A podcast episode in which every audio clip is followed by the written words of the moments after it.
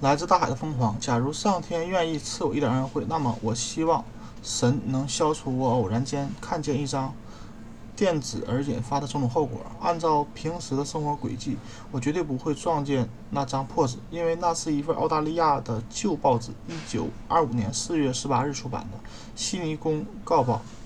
它甚至逃过了简报社的视线，因为出版时间恰好就在简报社为我。苏祖父的研究疯狂收集素材的那段日子，我的大部分精力都用在了探索安杰尔教授所说的克苏鲁异教上。某天，我去新泽西的帕特森拜访一位博学多识的朋友，他是当地馆博物馆的馆长和著名的矿物学家。我在博物馆的内室查看了橱架上的凌乱藏品，视线落在电石块的旧报纸上，赫然看见了一张怪的照片。这就是我前面说到的那份《悉尼公告报》。我这位朋友在世界各国都拥有广泛的联系。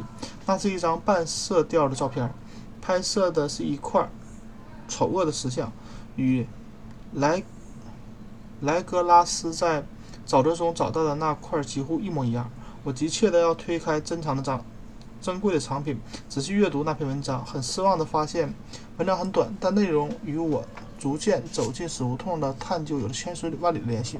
我小心翼翼地将文章撕了下来，内容如下：海上发现神秘汽船“惊醒号”，拽拖拽失去动力的新西兰武装快艇抵税。快艇发现一名幸存者和一名死者。根据海上发生特殊啊殊死战斗和人员伤亡，获救海员拒绝详述奇异经历、诡异经历。其所有的所有物中发现怪异偶像。详列下文：莫里森公司的货船“警醒号”自瓦尔帕莱瓦尔帕莱索起航。于今晨抵达达令港的公司码头，拖拽有因战斗致残但全副武装的蒸汽快船“警觉号”。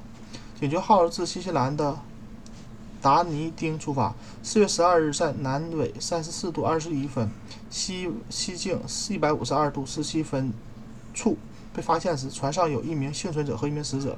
清醒号于三月二十五日离开瓦尔。瓦尔帕索，瓦尔帕莱索。四月二日，由于遭遇了异常寻常的、异乎寻常的强烈风暴和巨浪，船只被推向了南方，偏离航道。四月十二日，船员看见上述汽船，尽管看似空无一人，但登船人员在船上发现了一处处于半掩状、半掩状状态的幸存者和一具死亡已经超过一周的尸体。幸存者抱着一个来。源不明的可布石雕偶像，石雕高约一英尺。悉尼大学、皇家学会和学院街博物馆的专家都曾对承认对其一无所知。而幸存者称，他在快船的船舱中发现了这个尊雕像。当时他被安放在一个一个刻有简陋花纹的小神龛中。这位先生恢复神智后，讲述了一个。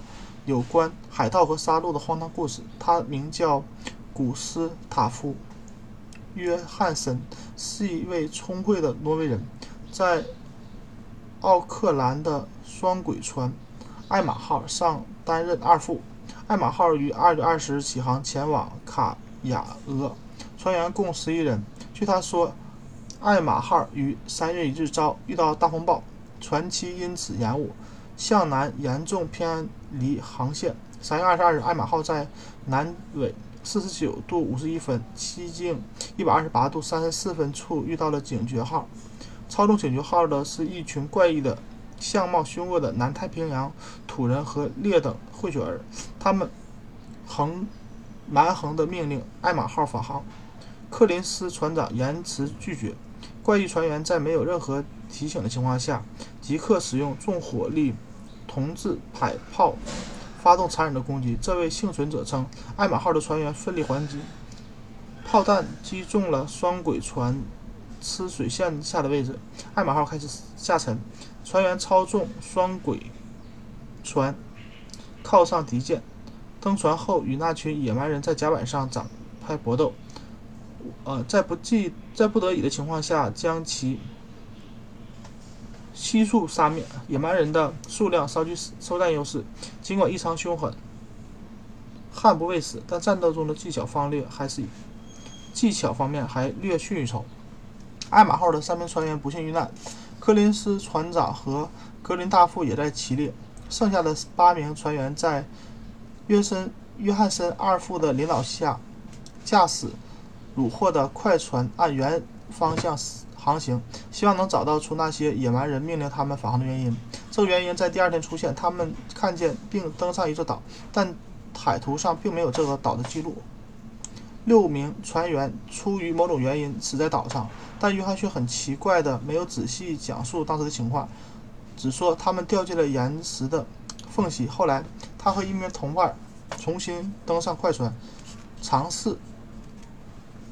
驾驶它返航，又但又遭遇了四月二日的风暴。从那天到十二日获救期间的事情，他几乎完全记不起来，甚至不记得他的同伴威廉·布登布里登是哪一天过世的。布里登的死因不得而知，很可能是暴晒脱水或者受了强烈刺激。从达尼丁发来的电报称，警觉号是一艘著名的岛间。商船在港口的名声很不好。该船由一群怪异的下顶下等混血儿操操控，他们频繁集会，常在夜间前往森林，引来的关注绝非一星半点。三月一日的风暴和地震后的警觉号匆忙出海。我们在奥克兰的记者对记者称，外界对艾玛号及其船员的评价很高。约翰森是公认冷静、镇定和值得信任的人。海军部将从明天起对整件事件、对整个整件事事展开调查，并将尽可能的劝说约翰森吐露更多的真相。文章就这么简单，外加一张恐怖的偶像照片，他在我的脑海里激起了一串连串怎样的念头？还是有关克苏鲁的异教宝贵的新资料，能证明他不但在登陆有影响，在海上也一样。那群混血儿。船员载着邪恶偶像远航行，见见到艾玛号就命令他们返航，究竟是出于什么机动机呢？艾玛号的六名船员到死到底死于一个怎么样的位置小岛上？约翰森守口如瓶的事情究竟是什么？海军部的调查会揭开什么样的罪行？达尼丁的居民对那个邪恶异教有什么了解？还有最诡异的一个问题：这些事情的日期对于我叔祖父仔细记录下来的事件有着险恶但无法否认的重大意义。这其中有着什么样的超乎寻常的深刻联系呢？地震和风暴发生于三月一日，由于隔着国际日期变更线，因此在我们这里是二月二十八日。警觉号。及其邪恶的船员像是受到了紧急召唤，匆匆忙忙地从达尼丁起航。与此同时，在地球的另一头，诗人和艺术家梦到了一座丝滑怪异的巨石城市。一名年轻的雕塑家在梦中、睡梦中雕塑、塑造出了克苏鲁、克苏鲁的恐怖形象。三月二十三日。艾玛号的船员登上一座未知岛屿，六人六个人失去生命。同一天，敏感的人群敏感人群的梦境的清晰程度达到高潮，紧追不放的巨大怪物让梦境变得更加阴森。一名建筑师发疯，这位雕塑家突然陷入妄言。四月二日，再次刮起风暴，关于潮湿城市的噩梦戛然而止。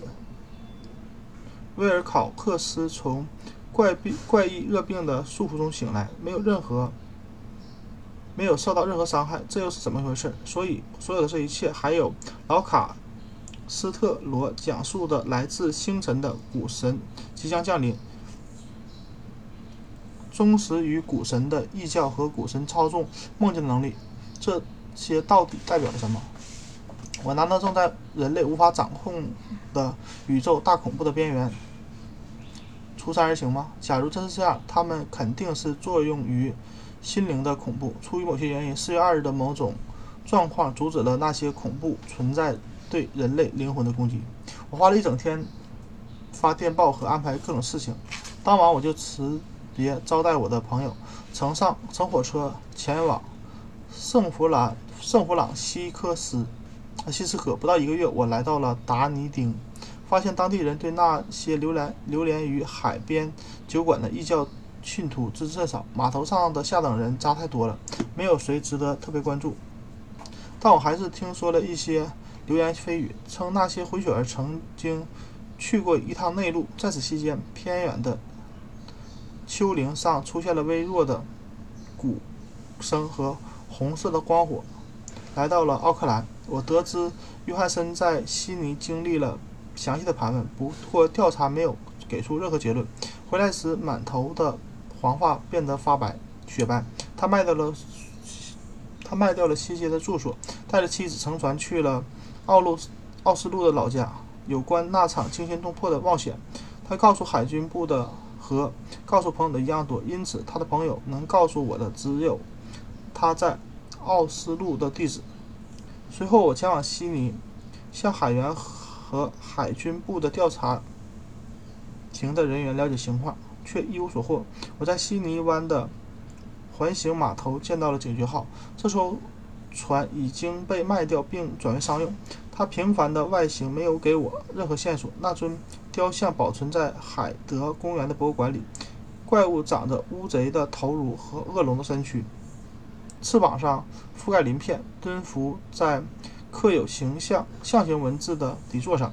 我仔细、认真地研究了一番，发现这件恐怖物品的雕工异常精细。与莱格拉斯那尊比较小的雕像一样，也极其神秘，无比古老，材质也同样异常异乎寻常。馆长告诉我，地质学家认为这是巨大的谜团，他们发誓说世间不存在这种石材。我不禁站立，想到了老卡斯特罗提到的旧日支配者对，呃，旧日支配者时对。莱格拉斯说的话，他们来自星辰，带来了自身的影像。我的精神遭到了前所未有的巨大震动，于是决定去奥斯陆拜访约翰森二二父。我乘船来到伦敦，立刻转船前往挪威首都。在秋季的一天，整一天，登上了艾奇伯格城堡阴影下的整洁码头。我发现了约翰森的住址，位于无情者。哈拉尔国王的旧旧城里，在这座城伟大的城市更名为克里斯蒂安娜的那几个世纪里，全靠旧城保存了奥斯陆的这个名字。我乘出租车走了一小段路，来到一座整洁而古老的灰泥外墙房屋前，忐忑不安地敲开大门。开门的是一位女士，身穿黑衣，表情哀切。她用结结结结巴巴的英语说。古斯塔夫·约翰森已经不在了，我不仅大失所望。约翰森的妻子说，他回来后就像回来后像是变了一个人。1925年在海上遇到的事情击垮了他。他告诉妻子，并事情并不比告诉公众的更多，但他留下了一份关于某些技术问题的长篇手稿。手稿是用英文写的，显然是为了保护他，以免他无意读到后也来祸事。约翰森在走。在哥德堡码头附近的一条窄巷里，被一格一扇一扇阁楼的窗户掉落的一捆文书砸倒在地。两位印度水手连忙搀扶搀扶起来，还没但还没等救护车赶到，他就不幸去世了。医生没有找到明确的死因，只好归咎于心脏问题和体质柔弱。此刻我感到担忧啃食着我的内脏，黑暗的恐怖。绝对不会放过我，直到所谓的偶然事件让我长眠。我说服约翰森的遗孀，让她相信与她丈夫的技术问题所有所联系。于是拿到了那份手稿，我带着手稿离开，在回英国的船上开始阅读。手稿琐碎而庞杂，是一名淳朴水手在事后写下的日记，一天一天地记录了最后那次恐怖航行。手稿的文字晦涩而沉沉繁永繁。因此，我就不着字着句地抄录了，仅仅复述其精髓就足以可就足以说明，为什么连海浪拍打船身的声音对我来说都变得难以忍受，甚至不得不用棉花堵住耳朵。感谢上帝，约翰森尽管见过那座城市和西神本身，但并不了解整件事情。可是，当我想到永远潜伏于时间与空间背后的巨大恐怖，想到来自远古星辰的污秽怪物就在海底沉睡，噩梦般的异教知晓并崇拜他们，准备并乐于释放他们，等待下一次地震将他们巨石城市。脱向阳光和空气，我再也无法安睡安然入睡。约翰森的航程初初期与他向海军部做出的陈述完全相同。爱马号压着啊载着压舱货物于二月二十日离开奥克兰，遭遇了地震引起的强烈风暴，无疑正是充满人人们噩梦的巨大恐怖从海底。升起了，升起导致了这场风暴的爱马号恢复恢复控制后，相航程相当顺利。直到二月二十二，三月二十二日遇见了警觉号。二副写道：“警觉号被炸沉的经过的经过时，我感觉到了他胸中的哀嚎。”写道：“警觉号上的黑夫异教徒异教狂徒时，语气含着强烈的恐惧。那些人带着一。”种特别的邪恶气息，因此杀死他们简直成了一种一项责任。在调查庭的处理过程中，约翰森等人被指为冷酷无情，他对此表示出了惊愕、错愕和不解。出于好奇，约翰森指挥船员驾驶俘获的快艇继续前行，看见远处有一根巨大的石柱伸出海面，随后在南纬四十七点四十七度九分，西经一百二十六度。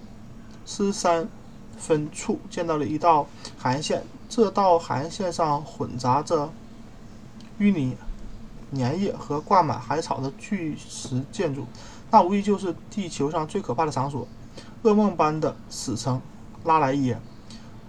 隐藏在背景背历史背后的万古世代之前，庞大如山的可憎怪物从星辰暗黑黑暗星辰来到地球，修建了这座城市，伟大的。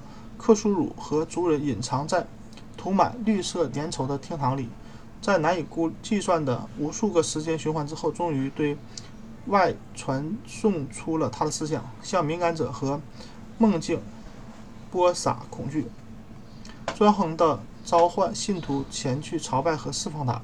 约翰森对此一无所知，但上帝知道他很快就将看到什么。我猜升出水面的是一。顶小山，山顶是一个山顶，山顶上可怖的巨石堡垒是克苏鲁的藏身之处、埋身之处。当我想到海面上、海面下还隐藏着什么东西的时候，真是恨不得立刻杀死自己。两股恶魔建造的巴比伦巨城，极尽宏伟与恢宏，让约翰森和船员们瑟缩不已。他们不需要专家的指点，也能猜到它绝对不可能出自地球或任何一颗普通星球。他们感叹于绿色石块那难以置信的尺寸，巨大石柱那令人眩晕的高度，惊异地发现庞大的雕像和潜伏雕与警觉号神龛里的怪异偶像几乎完全相同。读着二副那令人惊恐的描述，这场。这些场景栩栩如生地浮现浮现在我眼前。约翰森虽然不知道未来主义是什么，但他描绘描述这座城市的笔法却像极了这种艺术。他没有描述具体的构造体、结构体或建筑物，只说出了他只说出了对于巨大角度和石块表面的宽泛印象。那些表面过于巨大，不可能不可能属于任何正常物体，更不复更不适合我们的地球。上面刻满了邪恶的可怖图像和只存在于想象中的文字。我之所以会想起他说到的角度，是因为让我想起了威尔考克斯向我讲述的可怕梦境。他曾说自己在梦中见到的场景是为背了几何原理，不属于欧几里得空间，令人惊恐地联想起球面和与我们这个世界截然不同的维度。而日记里那位没有受过教育的海员，看着恐恐怖的现场场啊现实场景时，居然也产生了同样的感觉。约翰森和船员在这种庞然成池的烂泥斜坡上登陆，吃力地爬上滑丝滑的巨型石块，那绝对不可能是供凡人使用的阶梯。从海水浸泡的魔窑中生出能够偏光的瘴气，隔着瘴气望去，天上的太阳像是被扭曲了。变态的威胁和危险潜伏在巨石那难以琢磨的疯狂角度之中。第一眼望去是凹凸的，第二眼却成了凹的。虽说眼睛看见的只有岩石、烂草和水草，但某种类似于恐惧的情绪笼罩了几座几位探险者。要不是害怕被其他人嘲笑，每个人的每个人都想转身逃跑。一行人心不在焉地搜索着，想找一件能搬动的纪念品带走，结果却徒劳无功。葡萄牙人罗德里格斯爬上石柱的根部，高喊他有发现。其他人跟他跟着他爬了爬上去，好奇地看着刻有巨图案的巨门，上面的章鱼头龙。生怪的木浮雕、浮浅雕，对他们来说已经不陌生了。约翰森说：“那扇门像是一扇巨大的库房门。船员之所以认为那是一扇门，是因为它有着华丽的门槛、门栏和门框，但他们无法确认它究竟是平放的翻板活门，还是地窖外斜斜制的拉门。”正如威尔考克斯所说，这个地方违背了几何原理。你无法确定海面和地面是不是水平的。其他动物的相对位置也变得光怪陆离。布里登在几个地方推按石块，却没能打开门。多诺万顺着门的边缘仔细摸索，边缘边摸边按下每一处凸起。他顺着怪异的石雕。无休止的攀爬，他说是攀爬，因为你无法确定那扇门是不是水平的。我们难以想象宇宙中怎么会存在这么巨大的一扇门。渐渐的，慢慢的，以英亩计量的门扇从顶部向内打开。我们发现门是在中部保持平衡的。万诺万多诺万滑下来，或爬下来，或沿着门框滚下来。回到同伴的身边，庞大的石雕门诡异地向内转动，在仿佛灵镜变形的幻象之中，门以下以门以不规则的对角路线移动，所有的物理法则和透视规则仿佛都失效了。门里漆黑一片，仿佛黑暗是有形的物质。不过，黑暗在这里却是一件好事，因为它遮蔽了应该被他们看见的内墙。黑暗像浓烟似的从万古囚笼中喷涌而出，打着拍打着肉膜翅膀，逃向已经缩小的隆起天空，明显的遮住了阳光。从刚打开的深渊中飘来了忍难以忍受的气味。听觉敏锐的霍金斯认定他听见从地下传来了某种溅水的恶心声音。所有人竖起耳朵倾听。就在这个时候，他拖着巨大的身躯出现了在人们视野中。胶凝胶状的绿色身躯挤出巨色黑门，来到疯狂有毒的城市那腐臭的室外空气中。可怜的约翰森到这里几乎写不下去了。在六个未能回到船上的同伴中，他认为有两个就在这时被活活吓死。文字无法形容那个物体。任何语言都不可能描述那种充满尖叫和远古疯狂的深渊。那头恐怖之物违背了一切物质、能量和宇宙秩序，像一座山似的行走或蠕动。上帝啊，难怪地球另一头那座伟大的建筑家会发疯，难怪可怜的威尔考克斯会因为心灵感应而狂妄乱嚎叫。那些偶像所描绘的。怪物星辰的绿色粘稠之子，他苏醒了，要来宣布他的权柄。群星的排列已经就位，古老立教在计划中没有没能完成的任务，却要被一群无知的水手在偶然间发实现了。克鲁苏的沉睡无数亿万年之后，重新获得了自由，准备为了摄取啊取乐而蹂躏世界。他还没转身，松弛的巨爪就将三个人扫飞出去，犹如宇宙空间的存在安息。那就请上帝保佑他们安息吧。他们是多诺万、桂雷拉和艾格斯特朗。另外三个人发疯、发疯般的跑过没有尽头的结着绿苔的岩石，逃向登陆船、登陆艇。伯克滑倒在地，约翰森发射一个本来不存在的石块角度吞噬了伯克。这个角度看似看似锐角，表面却像钝角。最后只剩下布里登和约翰森回到登陆舱、登陆艇，拼命滑向警觉号。庞大如山的怪物沉重地爬下黏糊糊的石阶，犹豫片刻，就在水边翻腾起来。尽管船员都上了岸，但蒸汽机没有完全关闭，因此他们只在陀陀轮和引擎之间爬上爬下，忙活了几分钟，警觉号就重新起航了。在里面难以描述的。扭曲的恐怖之中，它开开，它开始慢慢搅动。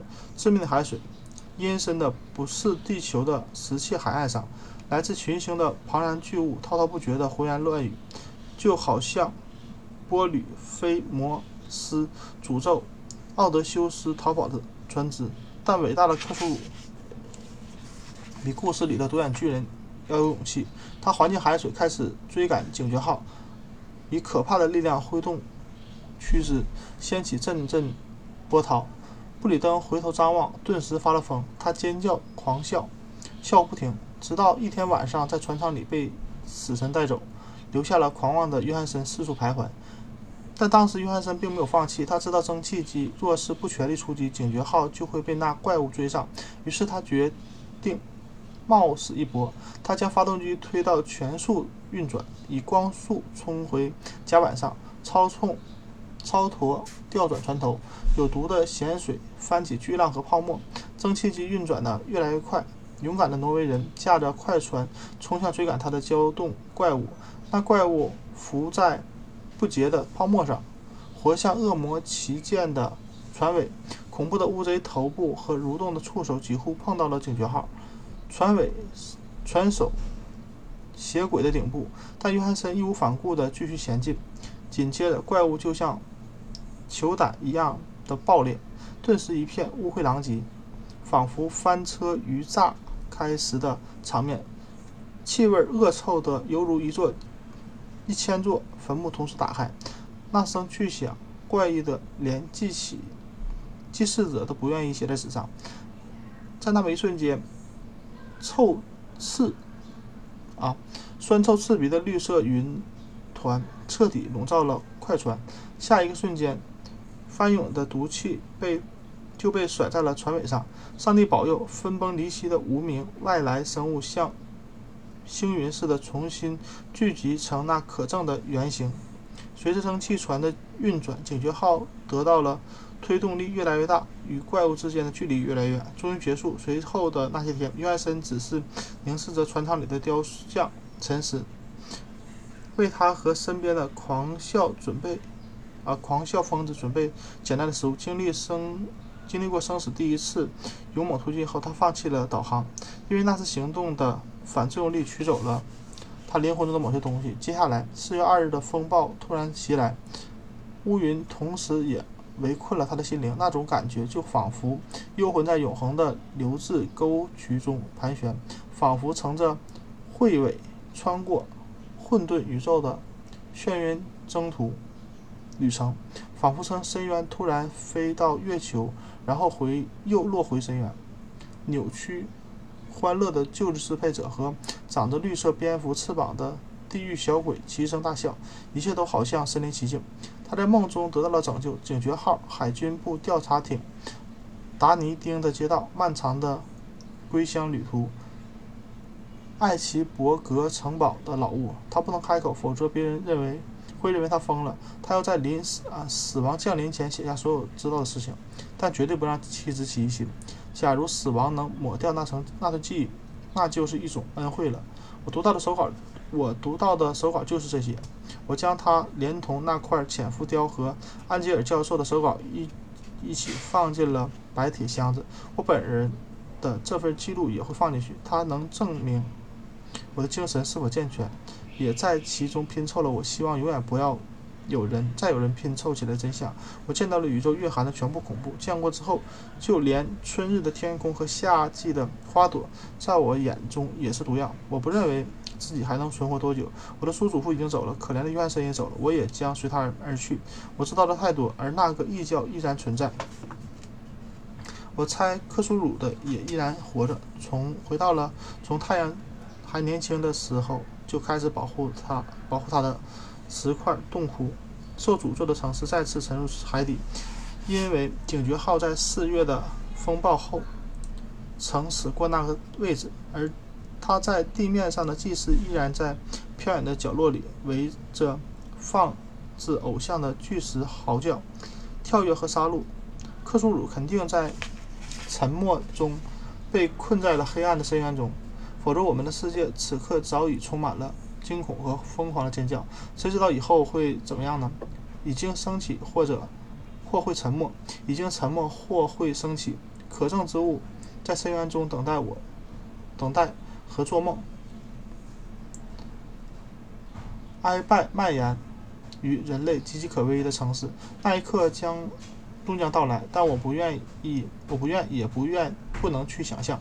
我衷心祷告、祈祷：假如我在死后留下了这份手稿，希望遗嘱执行人会用谨慎的代替鲁莽，别再让第二双眼睛看到他。